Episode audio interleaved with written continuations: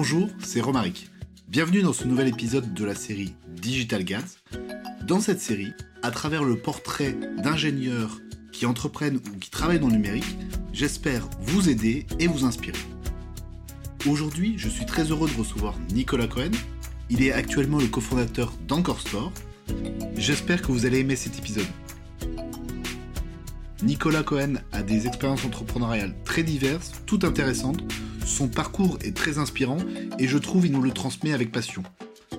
Dans cet épisode, nous verrons comment pour un projet entrepreneurial on passe de l'idée à la réalisation, puis de l'accélération avec une levée de fonds et enfin à la revente. Et bien sûr avec beaucoup de conseils pratiques. Pour revenir sur le parcours de Nicolas. Nicolas est ingénieur à métier, il est de la promotion CLUNY 97 il a complété sa formation avec le master HEC Entrepreneur.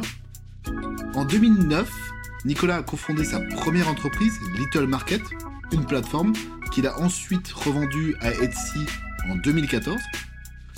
Puis, il a complété son parcours dans les startups en travaillant dans un fonds d'investissement, mais aussi en étant très impliqué pendant plus de 4 ans chez France Digital en tant que membre du board.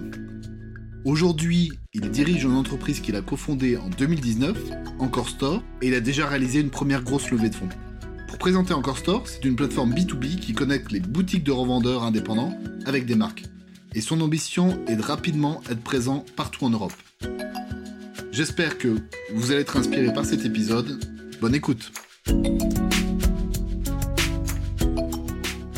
Bonjour Nicolas. Bonjour Romaric. Comment vas-tu? Très bien, je te remercie. Merci, merci d'avoir accepté mon invitation. je vais te laisser la parole. Est-ce que tu peux me présenter et revenir sur ton parcours? Oui, donc euh, comme tu l'as évoqué, hein, mon parcours, j'ai fait, euh, j'ai fait donc les arts et métiers à Cluny en, en 97.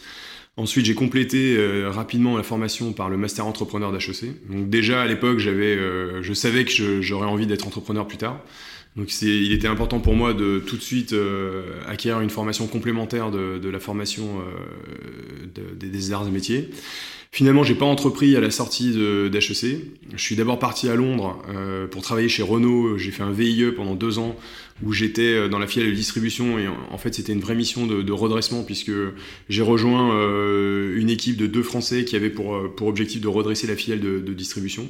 Donc on a fait ça pendant deux ans. Ensuite je suis rentré en France. je suis resté encore chez Renault pendant un an et demi et je me suis occupé de, faire des acquisitions pour Renault. Euh, pour euh, en fait, on, a redessiné le maillage euh, territorial du réseau de distribution de Renault à Paris et sur la première couronne. Fin de mon expérience Renault, toujours pas de projet entrepreneurial.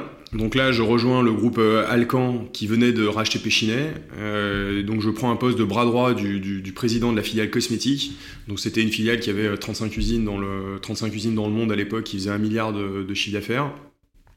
Et là, euh, voilà, je suis bras droit du bras droit du président, donc euh, beaucoup de tableurs Excel, beaucoup d'analyses, beaucoup de présentations. Et euh, au bout d'un an et demi, je lui dis écoutez, euh, j'en ai marre, je veux faire du terrain, je veux un peu me confronter à la à la réalité euh, des choses. Donnez-moi une voiture, un téléphone portable, un ordinateur, et, et envoyez-moi faire des ventes. Et donc je suis passé du côté, je suis passé du côté commercial.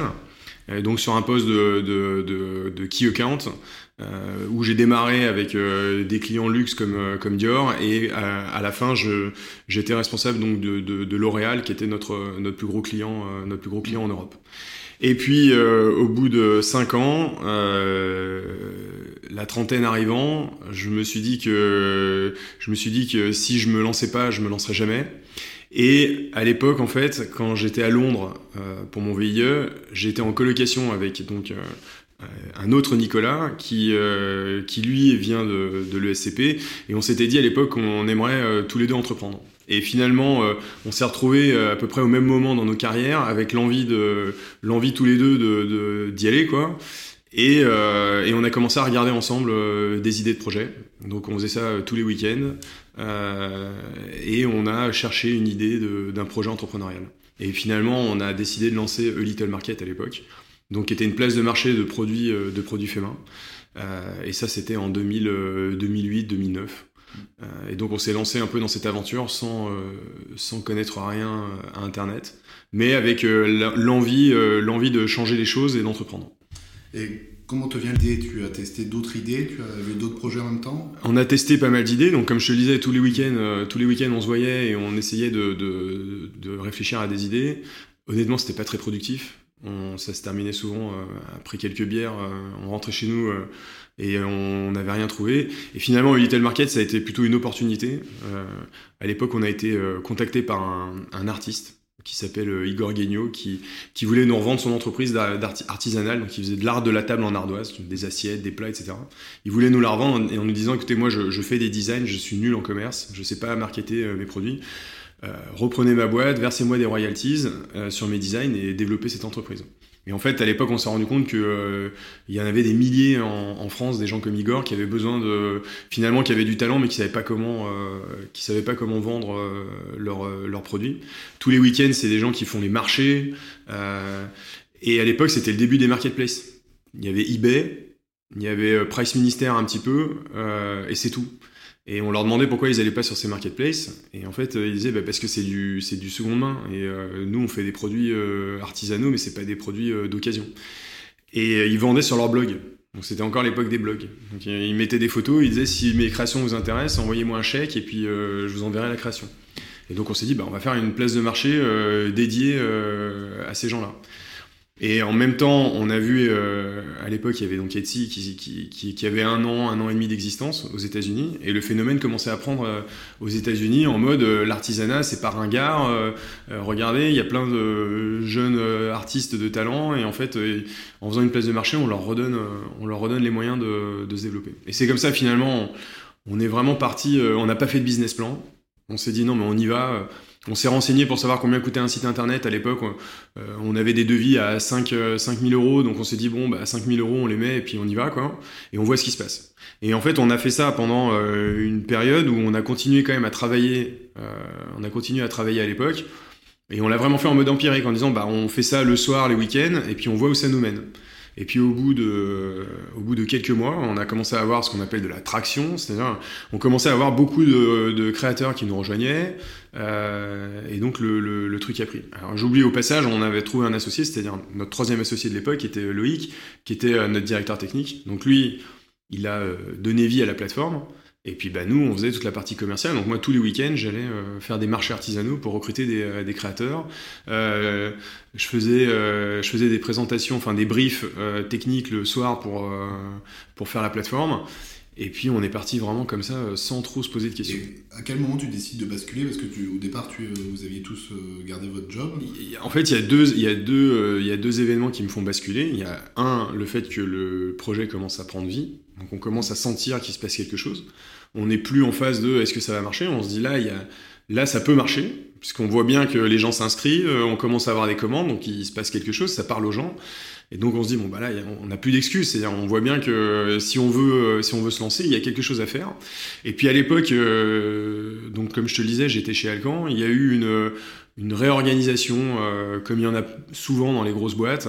Et puis euh, tout a été chamboulé et, finalement moi je me retrouvais plus beaucoup dans cette organisation. Euh, même si à l'époque euh, ils m'ont quand même fait des propositions, mais j'avais pas envie de repartir pour un cycle sur un nouveau job, dans une nouvelle organisation, etc. Et donc je me suis dit, là, il y a quand même un, alignement euh, des planètes. Je, je, sens que je m'épanouis plus dans mon euh, travail au quotidien. Et à côté de ça, j'ai un projet entrepreneurial qui est en train de prendre vie. Donc euh, avec, je me rappelle, avec Nicolas, on s'est vu, on s'est dit, bon, ben maintenant, qu'est-ce qu'on fait? Et on s'est dit, bon, ok, on y va. Lui est parti de chez, il était chez Bain à l'époque. Il est parti de chez Bain, moi je suis parti de chez Alcan et euh, on s'est lancé, euh, on s'est lancé sur l'aventure Little Market. Donc là, vous mettez tous les deux à temps plein. Donc là, tous les trois, j'imagine aussi. Tous les trois. Alors Loïc était déjà à temps plein parce que lui était freelance. Mm. Donc Loïc était euh, déjà à temps plein sur le projet.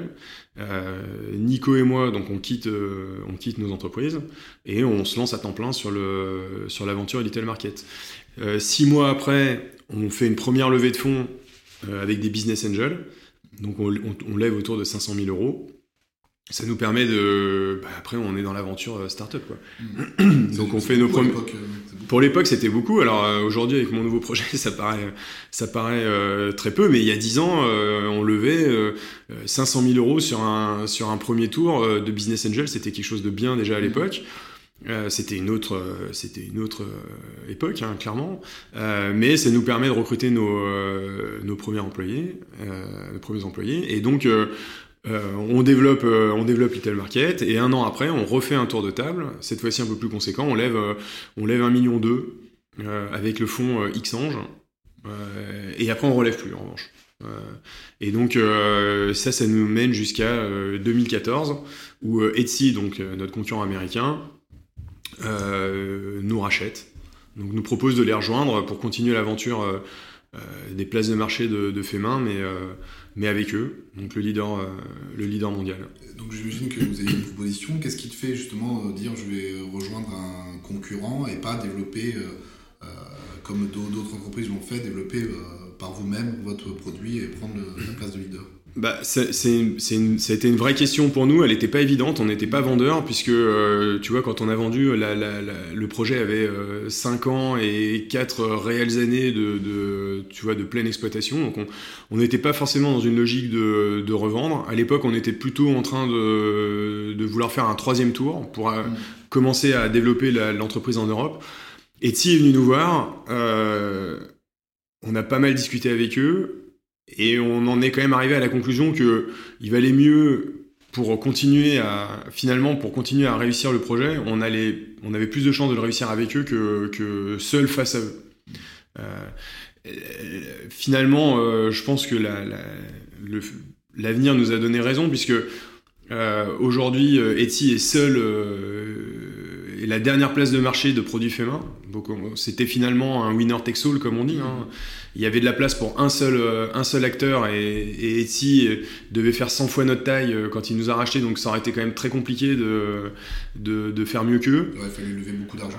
Ouais, et c'était une autre époque. Aujourd'hui, euh, les, les, startups européennes arrivent à, arrivent à concurrencer les startups américaines en termes de, de levée de fonds, etc. Mais à l'époque, quand nous on a levé un million d'euros, Etsy a levé 50 millions. Et après, ils ont levé encore 50 millions, donc c'était juste impossible. Et on en est arrivé à la conclusion quand même que c'était un winner takes all. Alors on avait une position assez forte en France, mais euh, ce serait compliqué d'aller chercher l'étape européenne. Euh, le discours d'Etsy nous a séduit parce que c'était une entreprise avec laquelle on partageait énormément euh, beaucoup de valeurs. On, était quand même assez admiratif de, d'Etsy. Hein. Et donc on s'est très bien entendu avec le CEO de l'époque, donc Chad, et on s'est dit finalement on avait envie de, on avait envie de continuer l'aventure avec eux. Donc à ce moment-là, tu, tu tu bascules dans un rôle euh, de, de salarié. Ouais, euh, donc Etsy nous demande, euh, Etsy donc nous confie, donc on, on, continuait à gérer Little Market et on, est, on était aussi, on s'occupait de développer Etsy en Europe. Donc les deux marques Deux marques séparément. De toute façon, nous on était présents qu'en France. Mm. Etsy était présent partout en Europe.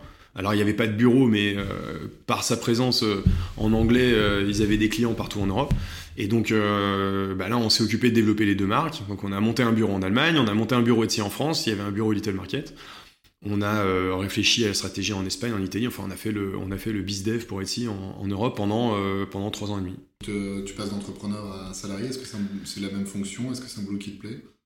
Alors non, c'est plus du tout la même chose. Enfin, c'est euh, alors la, vie chez Etsy était plutôt euh, sympa. Honnêtement, euh, on n'est pas on n'est pas passé dans un mode avec un actionnaire qui nous mettait la pression et qui Etsy est une entreprise très humaine, donc on n'avait pas du tout de pas de pression au quotidien. C'était assez agréable de travailler de travailler chez Etsy.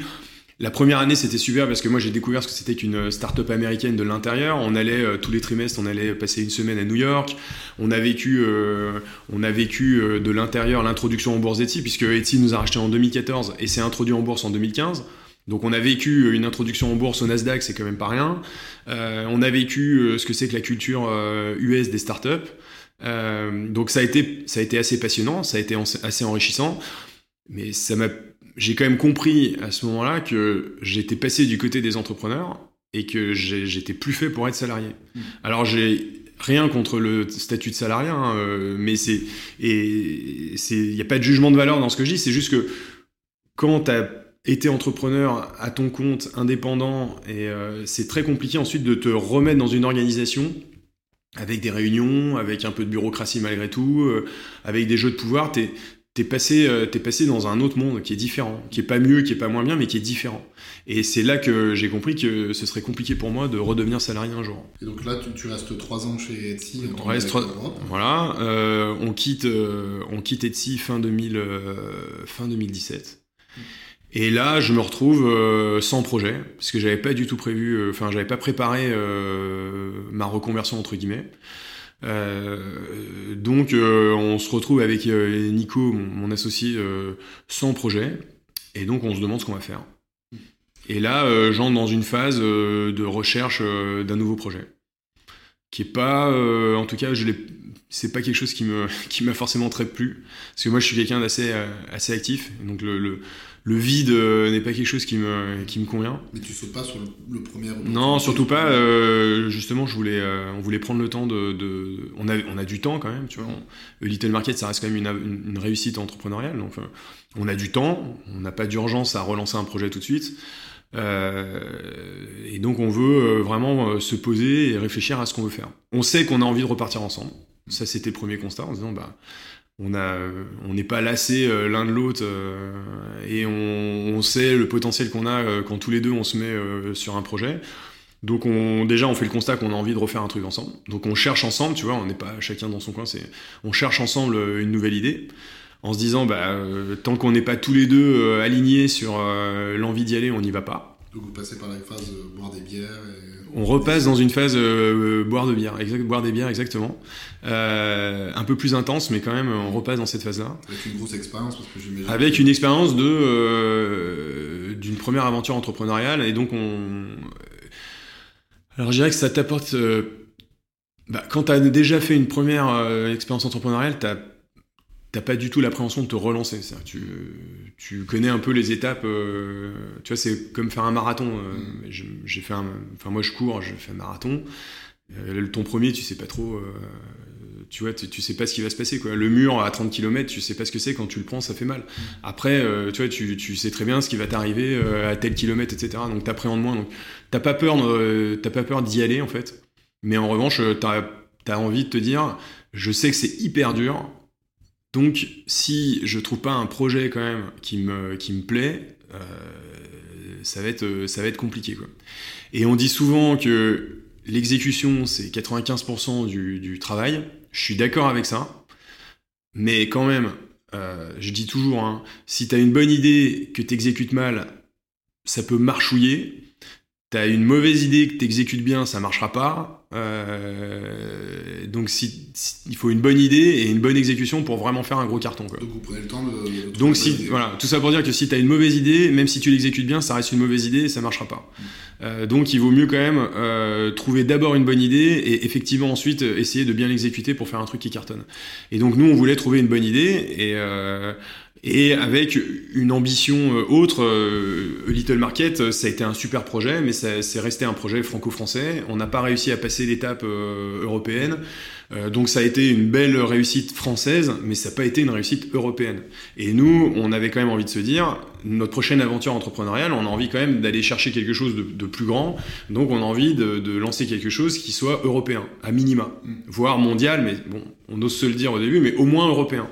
Donc on est parti sur des projets assez ambitieux. Donc euh, euh, qui dit ambitieux dit quand même euh, plus, plus compliqué à plus compliqué à, à envisager. Et à ce moment-là, toi, tu es, encore dans un, un passage sur un fonds d'investissement? Pas encore. Là, je suis. euh, on est tous les deux euh, chez WeWork euh, à se voir tous les jours, à réfléchir, à regarder des trucs, à creuser des sujets, et ça marche pas du tout.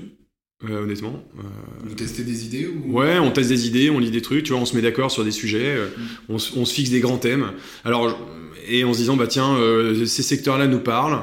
Tu vois, on s'est, on s'est fait des, des, des sessions en disant, mais un, c'est, quels sont les secteurs qui nous parlent?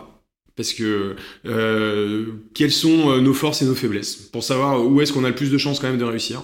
Quels sont les sujets qui nous, euh, qui nous plaisent dans, euh, dans des secteurs Donc on a, on a fait des, enfin on a, vraiment, on a, on a essayé de, de- d'industrialiser le truc, si tu veux, de, on a fait des cartes de scoring, etc., pour arriver à des scores et dire bon bah finalement euh, notre, le portrait type du projet qui nous irait, c'est celui-là. Et en fait, on a complètement mis de côté un truc, c'est que quand même souvent tu te lances, il y a un peu de gut feeling au, au final. T'es quand même porté par une idée et l'envie de d'y aller. C'est pas pas si mathématique que ça que de trouver un projet. Euh, et l'opportunité. moi, ma conclusion, c'est quand même que finalement, au bout d'un moment, donc au bout de quelques mois de recherche infructueuse, je me suis dit, je vais arrêter de chercher une idée, je vais plutôt chercher une opportunité.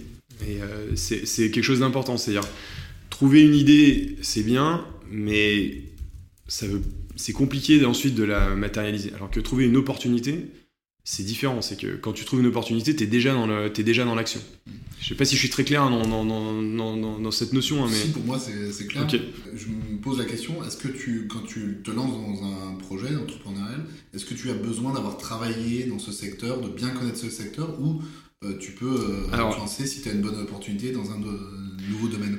Au début, c'est une bonne question. Au début, on est parti en étant persuadé qu'on pouvait entreprendre dans n'importe quel domaine. Et, là, alors c'est vraiment un avis perso. Hein. En, 2000, euh, en 2009 Non, non. En 2010. Alors 2009, on part, on n'y connaît rien, mm. on part la fleur au fusil mais de toute façon, on n'y connaissait en rien. On avait, lui, il faisait du conseil en stratégie. Moi, je, vendais euh, du packaging euh, chez Alcan. J'avais fait de l'automobile avant. On avait zéro expertise qui nous permettait, euh, sauf moi, prendre, enfin, reprendre un garage automobile ou reprendre une PME de, d'emballage.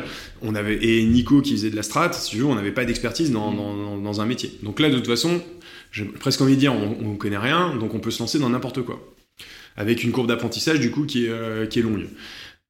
Euh, là, sur un nouveau projet, après avoir fait quasiment 10 ans de marketplace, on est quand même, euh, on a développé une expertise sur les marketplaces et sur l'intermédiation. Mais on part en se disant, mais finalement, on est capable d'entreprendre dans n'importe quoi. Et encore une fois, c'est un avis perso. Je pense que c'est une erreur. Et je pense que malgré tout, tu dois rester dans ton domaine de compétences. Et d'ailleurs, on le voyait parce que tu vois, il y avait des sujets. Euh, bah, on parle, on est dans, tu vois, par exemple dans l'industrie, tout ce qui était euh, IoT, euh, industrie 2.0. j'ai regardé ces sujets-là. 4.0. 4.0. Alors tu vois, c'est pour te dire que je suis vraiment nul sur le sujet. J'ai regardé l'industrie 4.0 et j'ai vu des opportunités. Tu vois, euh, aujourd'hui, euh, les machines, elles se parlent. Il n'y a pas un langage qui est, commun. Il y a des notions de lake, euh, data lake, etc. C'est hyper compliqué. En fait, et je m'étais dit, mais pourquoi on ferait pas le Google Analytics de, de l'industrie 4.0 C'est un, un, langage uniforme avec un énorme outil d'analyse que tu vois, quand tu as un site web, tu branches Google Analytics et ton, ton site web, tu, tu l'entends respirer, tu veux faire ça dans une usine, c'est impossible. Il n'y a pas une machine qui a le même langage et, et, donc c'est, il n'y a pas de standard aujourd'hui, il n'y a pas le Google Analytics de l'industrie 4.0. Je retourne voir mon ancien euh, boss de chez Alcan qui me dit c'est super, bonne idée, euh, vas-y, euh, si ça t'intéresse, ok, on peut faire des pilotes, moi ça, ce sujet me parle, etc. Donc tu vois, opportunité, parce que tu dis, j'ai finalement, j'ai peut-être potentiellement déjà mon premier client avant même d'avoir démarré euh, le projet, et j'y vais pas, parce que franchement, je, je, ça, ne, ça ne percute pas. C'est-à-dire, j'ai du mal à me projeter dans euh, et c'est quoi la suite, et comment je projette le truc, etc. C'est une question émotionnelle ou c'est rationnel C'est rationnel, c'est que je connais rien au sujet. Mmh. Euh, donc je, je vois à peu près ce qu'il faudrait faire mais je sais même pas finalement euh, si ça se trouve peut-être que je suis à côté de la plaque tu vois. Moi je vois un pain c'est-à-dire je dis bah tiens c'est quand même incroyable. Il n'y a pas une machine qui me le même langage euh, c'est hyper long c'est long à mettre en place alors que euh, ce que j'ai vécu dans le, le web c'est hyper simple pourquoi on ferait pas la même chose? Ça, c'est un pain, mais j'ai pas la solution. C'est-à-dire, je, j'y connais rien, donc euh, je suis nul, tu vois, je, je suis nul sur le sujet. J'imagine que tu t'es posé la question de trouver un associé qui connaît le sujet. Oui, donc je suis retourné voir mes anciens collègues qui, eux, sont des industriels, et, qui, et dont un en particulier, euh, Laurent, avec qui j'ai beaucoup euh, discuté. Lui, il, il, percutait sur le truc, tu vois, mais comment dire, on n'est pas des experts. Donc, c'est compliqué à enclencher la seconde. Tu vois, tu, tu, tu vois le pain, mais t'as pas la solution.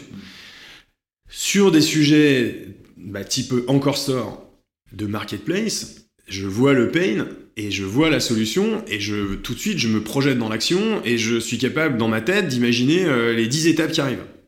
Et là, ça va vite, tu vois, euh, t'es, parti, c'est-à-dire t'as ton idée, euh, les, les, idées arrivent dans tous les sens, et t'es déjà en train de te dire, ok, je vois comment je vais faire le truc, il n'y a plus qu'à y aller, quoi. Donc, conclusion, et au final, regarde, je relance un projet, c'est une marketplace euh, avec des marques, et euh, c'est pas facile entre guillemets, mais quand même, je me pose pas des questions sur euh, qu'est-ce qu'il faut faire. Je sais ce qu'il faut faire, enfin, je, je, pense savoir ce qu'il faut faire, mais j'y vais, quoi. Et ça va vite. parce que je connais le sujet. Et c'est à quel moment que tu euh, vous décidez de, de, repartir sur ce nouveau projet? Et eh ben donc comme je te le disais, c'est une opportunité au final et pas une idée. Alors, quand on était, en fait, quand on était chez Etsy, on avait euh, à l'époque, on, Etsy avait lancé un projet qui s'appelait Etsy Wholesale. Etsy Wholesale, en fait, c'était une place de marché qui était euh, dédiée aux, vendeurs d'Etsy qui commençaient à avoir un bon niveau, tu vois, des créateurs qui étaient, euh, qui faisaient un million d'euros de, de, de, chiffre d'affaires. C'est, ils avaient besoin de développer ce qu'on appelle le canal wholesale, c'est-à-dire les boutiques physiques. Ils n'avaient pas les moyens d'avoir leur propre réseau, donc ils revendaient ils vendaient leurs produits à des revendeurs euh, physiques, des concept stores, des, ce qu'on appelle les mom and pop shops euh, aux États-Unis, etc. Et Etsy avait développé une plateforme qui s'appelait Etsy Wholesale. Et euh, à l'époque, donc je t'expliquais, on s'occupait d'Etsy en Europe. Mm. On avait recruté Pierre-Louis, qui était notre country manager France d'Etsy. Lui venait du retail. Il venait, il avait bossé 10 ans aux US, il avait travaillé chez Quicksilver, chez Lolé, il connaissait très bien le monde du retail. Et lui, quand il est arrivé, il a travaillé avec les équipes d'Etsy sur Etsy Wholesale parce que c'était le seul expert euh, retail chez Etsy. Et nous, on voyait euh, le truc de l'intérieur puisque euh, on bossait avec lui et donc on, suivait également le projet de Etsy Wholesale avec Pierre-Louis. Et puis en 2018, Etsy a décidé de fermer Etsy Wholesale parce qu'ils avaient trop de, ils ont, ils ont, ils ont fait un plan de restructuration, ils avaient trop, trop de projets partout. Ils décident de fermer Etsy Wholesale. En quelle année ça? 2018. 2018. Et, euh, et finalement, Pierre-Louis, lui, devait partir aux États-Unis pour euh, travailler sur Etsy Wholesale, et il se retrouve avec son projet euh, coupé, quoi. Et donc, il se pose la question, euh, parce qu'il dit, mais c'est quand même dommage, enfin, moi, je pense qu'il y avait un vrai potentiel sur ce projet, je, suis un peu frustré qu'il l'ait arrêté. Et on lui dit, mais lance-toi, enfin, de toute façon, le projet est mort. Et donc, il décide, il décide finalement d'y aller. De quitter Etsy. Il quitte Etsy pour lancer euh, Etsy Wholesale et nous on lui dit bah écoute euh, on va on va on va t'aider, on va te financer et on va on, va t'aider on va t'aider un peu à démarrer. Euh, Donc plutôt comme advisor. Plutôt là en mode advisor de, de, de, Pierre-Louis parce que on, on, croyait au projet, on connaissait bien Pierre-Louis quand même. Et on lui dit mais écoute on va t'aider vas-y quoi. Et puis finalement en juin 2019 Pierre-Louis nous dit mais les gars, vous êtes, euh, enfin, vous avez toujours pas trouvé votre projet, vous cherchez encore, euh, vous, enfin, on commençait à voir que effectivement le projet était euh, était plutôt porteur et on sentait que on sentait à chaque fois que on faisait des rendez-vous, on voyait que ça parlait aux gens et que pour le coup ça réglait vraiment. Il y avait un vrai pain sur ce métier du, du, du retail.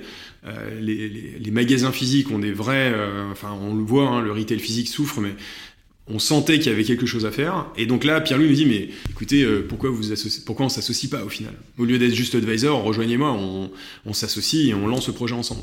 Euh, et donc finalement, on, se dit, euh, c'est vrai qu'il a, enfin, il a raison. Finalement, on a peut-être que le sujet, notre projet, il est là. C'est-à-dire, on a un pain identifié qu'on connaît bien, sur un domaine qu'on connaît par cœur à un moment donné, euh, ça fait 18 euh, mois qu'on cherche des projets, qu'on n'arrive pas à se lancer. On s'est dit, bon, bah, euh, ok, let's go. Et donc là, on s'associe avec Pierre-Louis. Entre-temps, il a recruté Mathieu, qui est notre CTO. Et donc, qui, était, lui, il était VP Engineering chez Vestiaire Collective, donc autre marketplace. Et donc, on s'associe à 4, enfin, à l'été été 2019, et on repart dans une nouvelle aventure qui est Anchor Store. Donc, entre-temps, donc, j'ai passé quasiment six mois à chercher un projet sans, sans trouver. Et à un moment donné, j'en avais marre. Ça, je tournais en rond. Tu, cherches des idées, mais t'as plus de jus pour, euh, t'as même plus de jus pour euh, avoir, tu vois, pour pour euh, commencer un bout de, de POC ou de. Et je me suis dit là, il faut que j'arrête. Et donc, le fonds Serena Capital me propose un poste d'operating partner. Donc, operating partner chez Serena, en gros, on, aide les startups du portefeuille sur des problématiques opérationnelles. Donc ça peut être des problématiques d'organisation, ça peut être des problématiques de recrutement, ça peut être des problématiques de euh, trouver le go-to-market, euh, ça peut être des problématiques de trouver le product market fit. Enfin, c'est aider des entreprises jeunes entre guillemets qui viennent de lever avec euh, avec Serena et apporter un peu d'expérience entrepreneuriale pour les aider finalement à, à éviter certains écueils. À, donc je fais ça pendant 7 mois. Donc tu passes de l'autre côté. Donc je passe du côté euh, fond. Euh, super expérience. Enfin, déjà, Serena euh, font euh, hyper, enfin, super sympa et avec un portefeuille de start-up euh, vraiment bien, bonne ambiance. et moi, je me remets, je me remets dans l'action. Et t'investis aussi en propre dans des. Non, j'investis pas dans les, j'investis pas en propre dans les. Tu, tu dis ceci en fait, l'operating, il est, il peut pas être, tu vois, investisseur et donc je, je n'investis pas dans les, dans les startups. Je suis vraiment là. payé par Serena, je suis operating partner et donc et là, ça me redonne un rythme. Je me remets, si tu veux, dans, dans ce que je faisais. Hein. Tu vois, t'es es, là, tu réfléchis à des problématiques euh, d'entrepreneur, et finalement, ça me remet un rythme. Et ça, ça m'aide parce que parce que euh, bah, tu, tu, reprends ton rythme, quoi. Et, et, et donc, tu, tu vois, c'est plus facile ensuite de euh, c'est plus facile de, de, redémarrer. Donc, j'ai fait ça pendant 7 mois jusqu'à jusqu'à juillet juillet 2019 où là où là, je décide de me relancer à temps plein dans, dans Anchor Store. Tu peux nous présenter Anchor Store en une phrase? Eh bien, donc, Anchor Store, c'est une place de marché de wholesale. La, la mission, c'est d'aider le, le, développement, d'aider au développement d'un commerce euh, local et authentique. Donc, la vision derrière ce projet, c'est que nous, on refuse d'avoir des centres-villes, euh, tu vois, déserts, avec une banque, une pharmacie, euh, demain sans doute un drive, euh, un drive, un point relais et un drive Amazon. Et on dit, le commerce physique, il est pas mort. Par contre, il, a été malmené par la grande distribution il y a quelques dizaines d'années. Aujourd'hui, il est malmené par le e-commerce, par Amazon, enfin par tous les, les géants du e-commerce. Ça sert à rien de vouloir la mort d'Amazon. Amazon a son utilité. Enfin, moi, je suis client Amazon et je suis très content d'acheter euh, des piles et des, euh, et des ampoules sur Amazon. Donc, plutôt que d'essayer de combattre Amazon, on va plutôt aider le retail physique à inventer un modèle qui n'est pas concurrencé par Amazon. Et donc c'est un, un commerce local, c'est un commerce qu'on appelle de curation, c'est-à-dire euh, qui vend des produits euh, qu'on trouve pas ailleurs justement. Donc finalement le, le, le, retailer retrouve son métier de dénicheur de, de, de produits, d'exception, etc. Euh, et, et, et, et on les aide à créer une vraie expérience qu'on trouvera jamais en e-commerce. Donc effectivement, si tu vends des piles, tu ferais mieux d'arrêter parce que Amazon le fait très bien. Par contre, quand tu vends euh, des beaux objets euh, de déco, si tu as une épicerie fine avec des beaux produits de qualité, il y a peu de chances quand même que Amazon un jour euh, te concurrence sur ces produits-là ou euh, que la grande distrib te concurrence sur ces produits-là. Et nous, c'est ce commerce-là qu'on aide à, euh, se réinventer. Et donc, on, on, on a donc Anchor Store. La vision, c'est un, leur permettre de trouver justement ces produits uniques qu'on trouve pas ailleurs.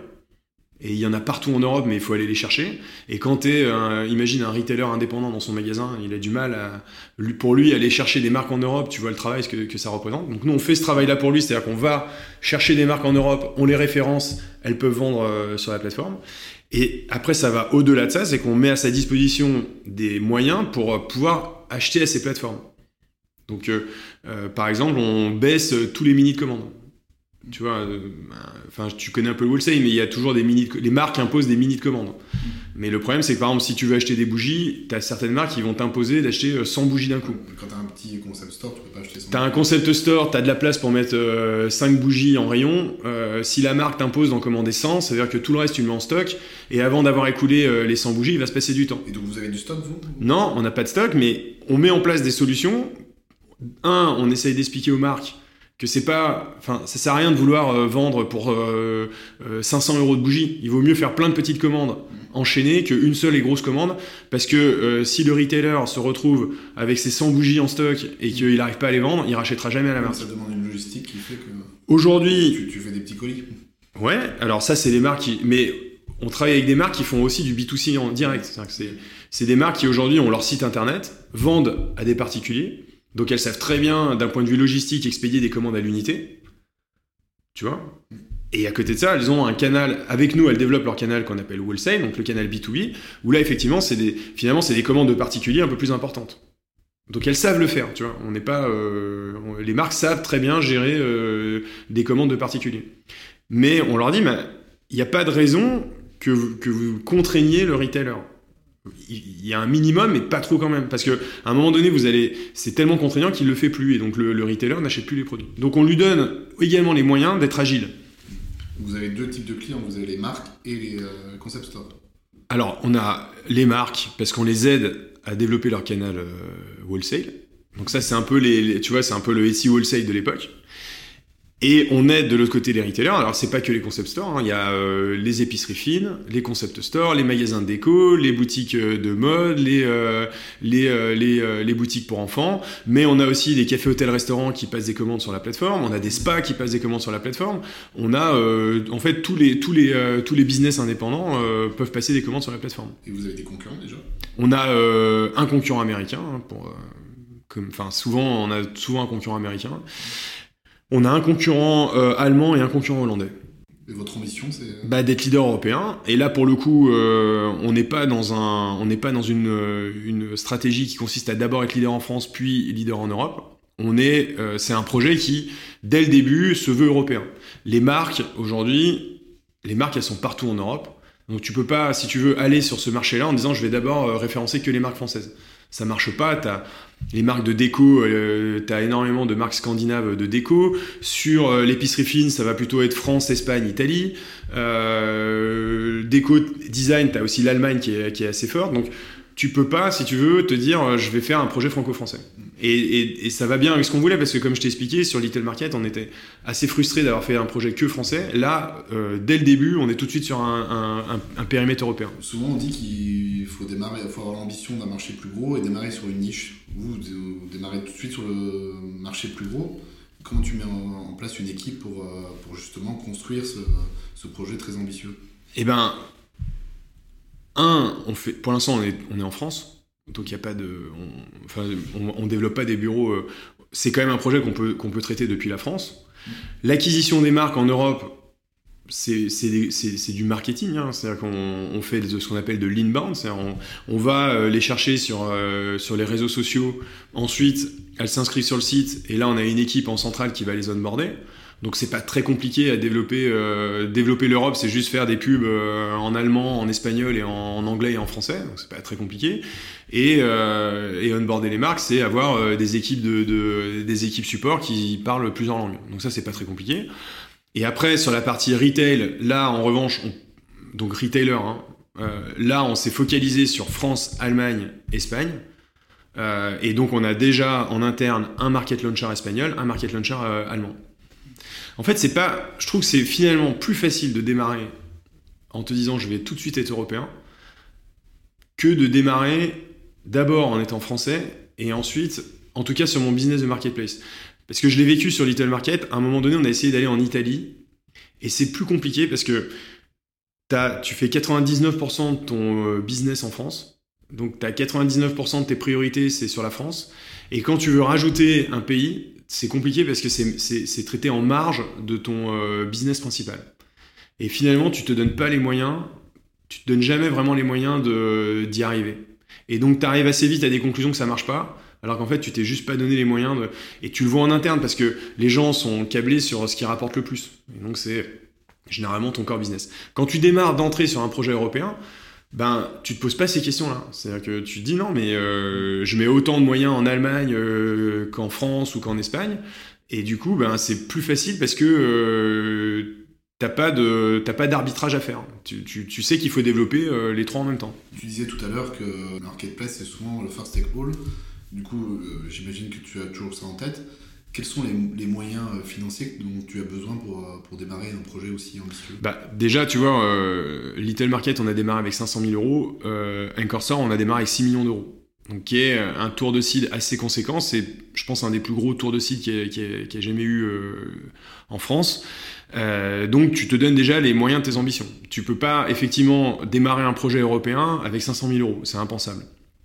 Donc, on a euh, trouvé les fonds qui, euh, qui, croyaient au projet et qui étaient d'accord sur la stratégie de dire il faut des moyens tout de suite pour pouvoir prendre l'Europe très vite. Donc on a euh, levé des fonds avec Global Founders, qui est un fonds allemand, qui est un fonds international allemand, Alven Capital, et notamment Rodolphe, qui, était, qui nous avait déjà suivi sur l'aventure Little Market, et Aglaé, qui est le fonds de Bernard Arnault. Donc on a trois fonds assez puissant euh, derrière nous. On a fait un premier tour à 6. Maintenant, avec 6 millions, l'enjeu c'est de démontrer qu'on est capable de trouver le modèle et euh, de le développer en Europe. On va pas être leader européen avec 6 millions, mais on veut juste démontrer qu'on a trouvé les moyens de devenir leader européen. Et puis, euh, sans doute, il va y avoir des tours prochainement qui, vont nous permettre d'accélérer. Comment vous répartissez les rôles les différents euh, fondateurs Donc, on est quatre associés. Euh, alors Mathieu, c'est assez simple, il est, euh, c'est le CTO, donc de toute façon, il a, il a, il a, il a l'équipe technique. Pierre-Louis, lui, il est, il s'occupe de toute la partie sales. Donc, il va chercher des retailers, il recrute les marques, il développe le catalogue. Nico, il a pris la partie marketing, donc il fait toute la partie acquisition. Et moi, j'ai pris toute la partie produit. Ok. Donc je, cherche le product market fit et je m'occupe de, je m'occupe de, bah voilà, d'essayer de, construire un produit euh, qui fonctionne pour les, marques et les retailers. Et ton, si tu peux décrire ton quotidien?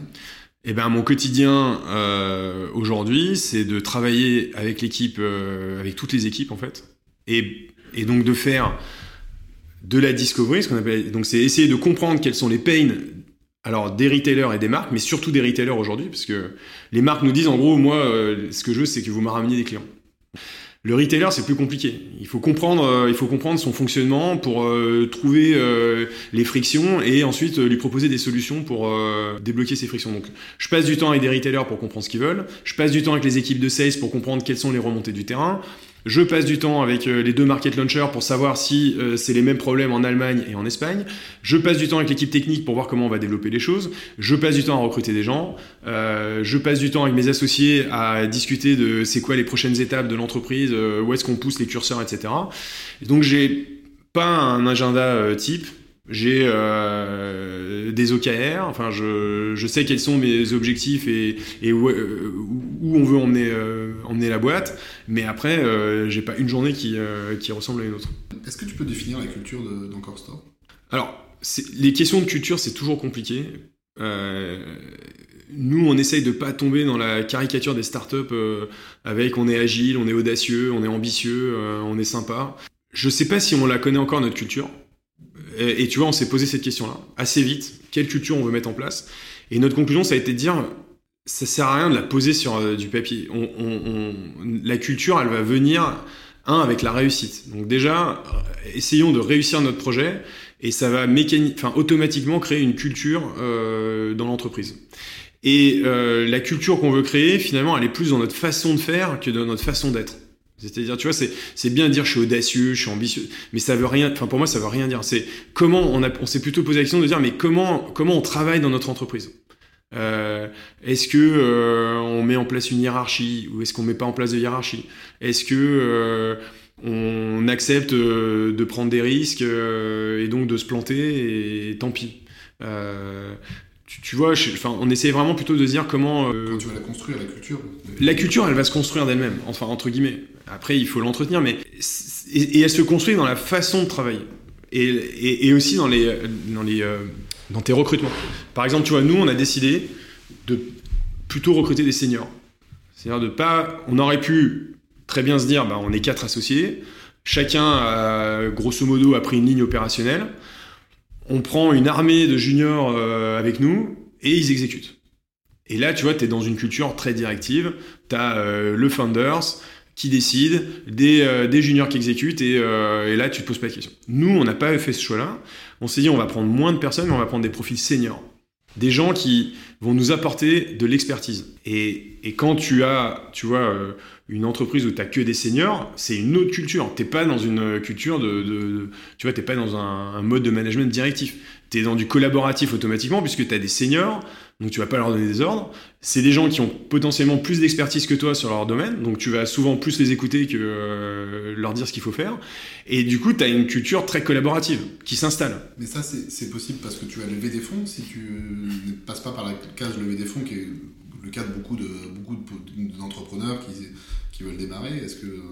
bah c'est plus compliqué. C'est-à-dire que tu vas avoir une courbe d'apprentissage qui va être plus longue, puisque l'expertise, c'est à toi de te la faire. C'est ce qui s'est passé sur Little Market. Little Market, on on, connaissait rien au web, on n'avait absolument pas les moyens de recruter des experts. D'ailleurs, à l'époque, il n'y en avait même pas, parce que c'était vraiment le démarrage de, enfin, 2009, c'était e-commerce, c'était encore, euh, C'était encore euh, jeune. Hein. Euh, donc, bah, la courbe d'apprentissage, on se l'est faite euh, seul. Et effectivement, on était plus dans une organisation avec des, juniors qui exécutaient, qui exécutaient avec nous. Aujourd'hui, tu as toujours besoin de cette courbe d'apprentissage?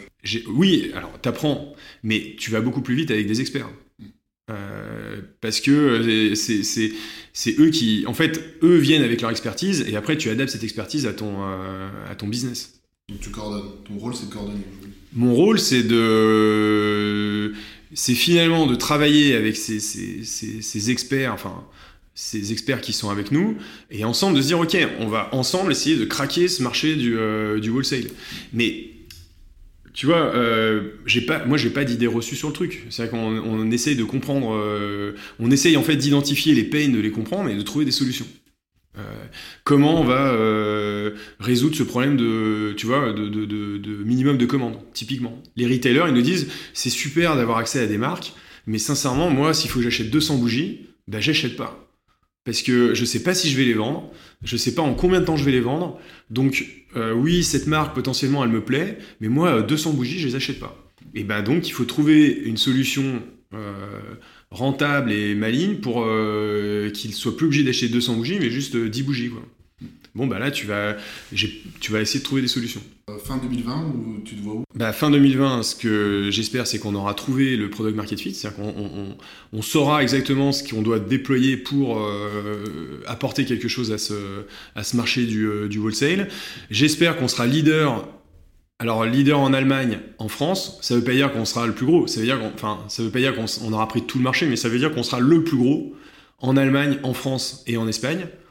Et là, euh, si on arrive à faire ça, sans doute qu'on fera une, autre levée début 2021. Et cette fois-ci, là, on sera plutôt en mode d'accélération de l'entreprise. Et là, moi, je pense que avec Nico, on reprendra sans doute plutôt une casquette de CEO de la boîte, puisque là, on sera dans des logiques de euh, sans doute tripler la taille des effectifs, comment on réorganise l'entreprise, euh, le footprint international. Euh, et donc là, je pense qu'on, sans doute qu'on on, s'éloignera un peu plus des sujets purement opérationnels pour être dans une logique plus de, ok, maintenant comment je, comment je, je, fais grossir l'entreprise. Euh, tu, tu, parlais de produit market fit. Plein de gens ont des définitions différentes. Comment tu, comment tu le définis, toi? Alors moi j'ai découvert une méthode et je l'applique et je trouve qu'elle est assez puissante. C'est euh, tu sais c'est euh, tu prends la, méthode de tu tapes tu tapes superhuman euh, product market fit et je, trouve vraiment que c'est puissant. En fait le, truc est bête hein, c'est tu poses la question à tes, premiers utilisateurs, tu leur dis voilà si alors je prends l'exemple d'Anchor Store. Si Anchor Store disparaissait demain, seriez-vous très déçu, déçu ou pas déçu? Et tu regardes le pourcentage de gens qui seraient très déçus. Et eux, c'était fans. C'est-à-dire que, et tu essaies de comprendre pourquoi ils seraient très déçus. Donc tu fais des interviews? Bah, euh, Tu vas euh, faire une interview auprès de tes users et tu vas leur demander. À partir de là, tu vas avoir un pourcentage de gens qui disent ouais, Je serais très déçu si euh, Encorsor disparaissait. Et tu vas essayer de comprendre pourquoi. Et là, tu vas déterminer le l'élément, le, le facteur qui fait qu'ils t'adorent et tu te dis sur ce truc-là, je dois être le meilleur.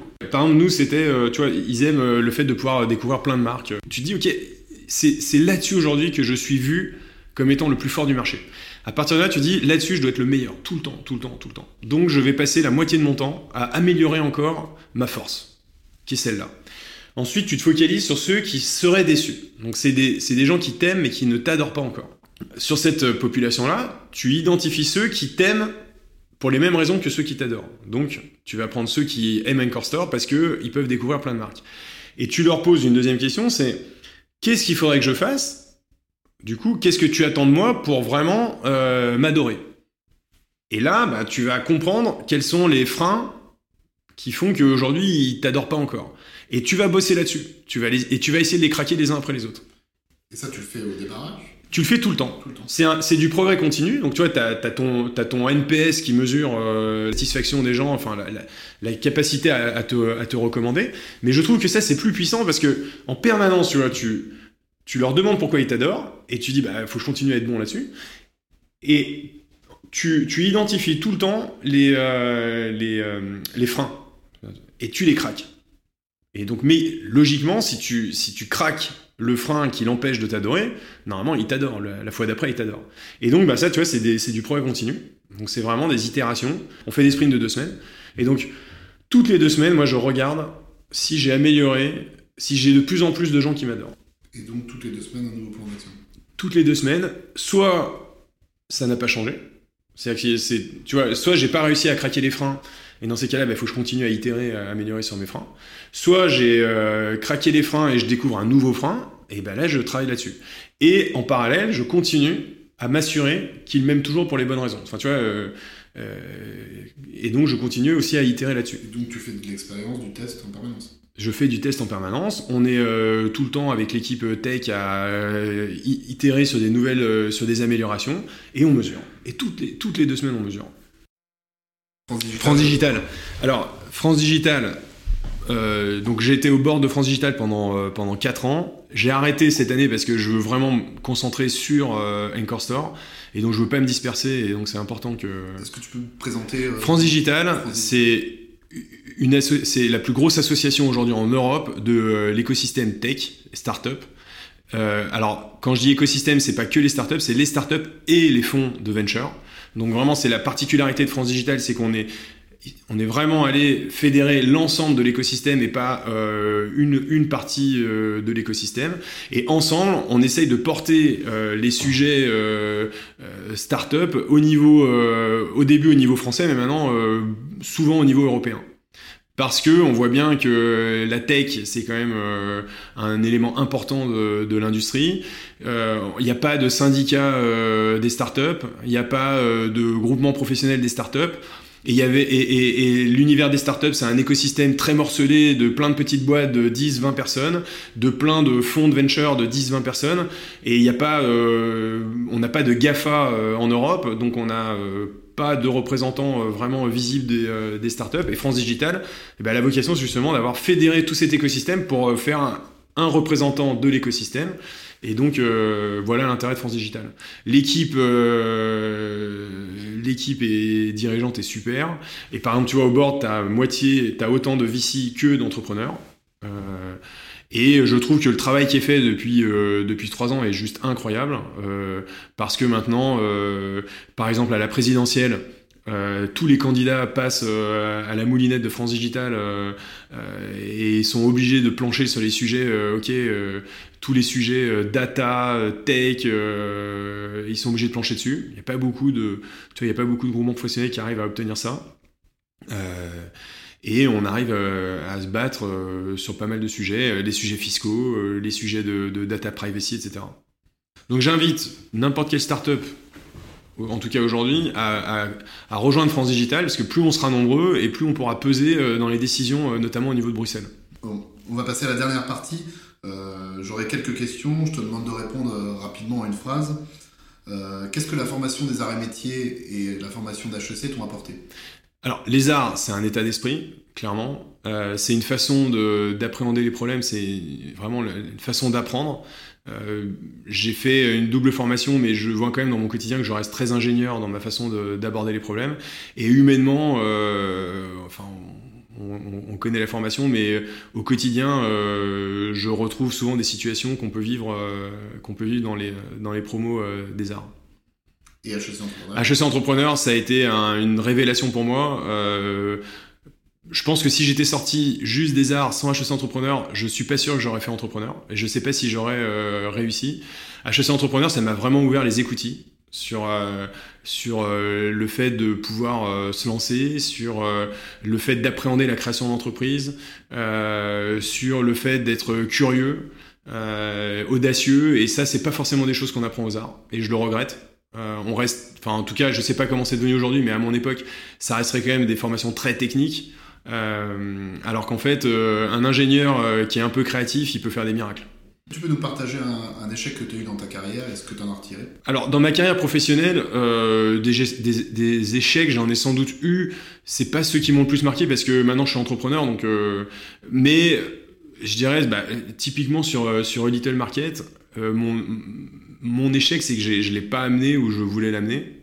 Euh, on s'est arrêté, euh, on s'est arrêté avec l'aventure Etsy.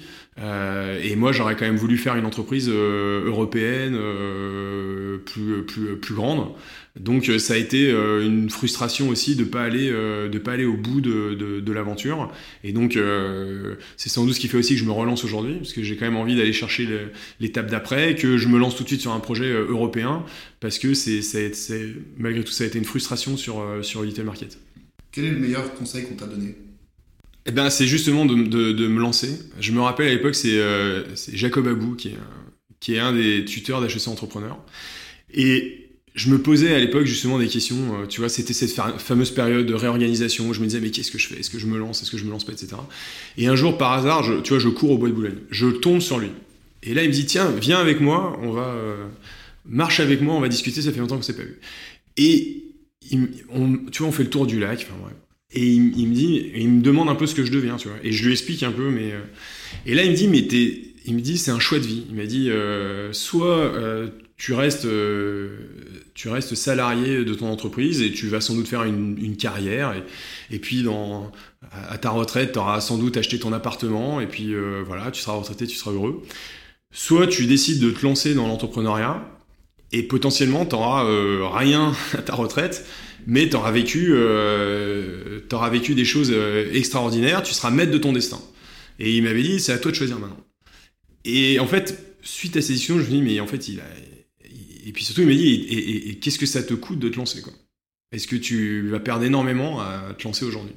Et finalement, à la, fin, tu vois, de cette. Euh, je me suis dit, mais il a raison. Et ça a été une évidence pour moi que, en fait, j'avais tu vois, je me projetais dans ma vie de salarié en me disant, bah ouais, je serais, je serais propriétaire d'un appart. Et je me suis dit, mais c'est pas ça que je veux. Euh, c'est pas du tout ce que je veux. Je veux vraiment euh, tenter le tout pour le tout et devenir entrepreneur. Hmm. Quel est le conseil que tu pourrais donner à un étudiant qui veut se lancer et quelles compétences il doit développer? Alors, pour moi, vraiment, c'est la curiosité. C'est euh, la curiosité d'aller d'aller découvrir un peu les choses, de d'essayer de, de, comprendre ce qui se passe, d'essayer d'identifier des pains et donc d'être curieux et, euh, et ensuite de d'y aller sans se poser de questions. Il n'y a pas de, enfin, on risque rien à entreprendre. Euh, on n'est plus euh, dans, à une époque où il fallait construire une usine et, euh, et euh, hypothéquer sa maison pour couvrir les frais de.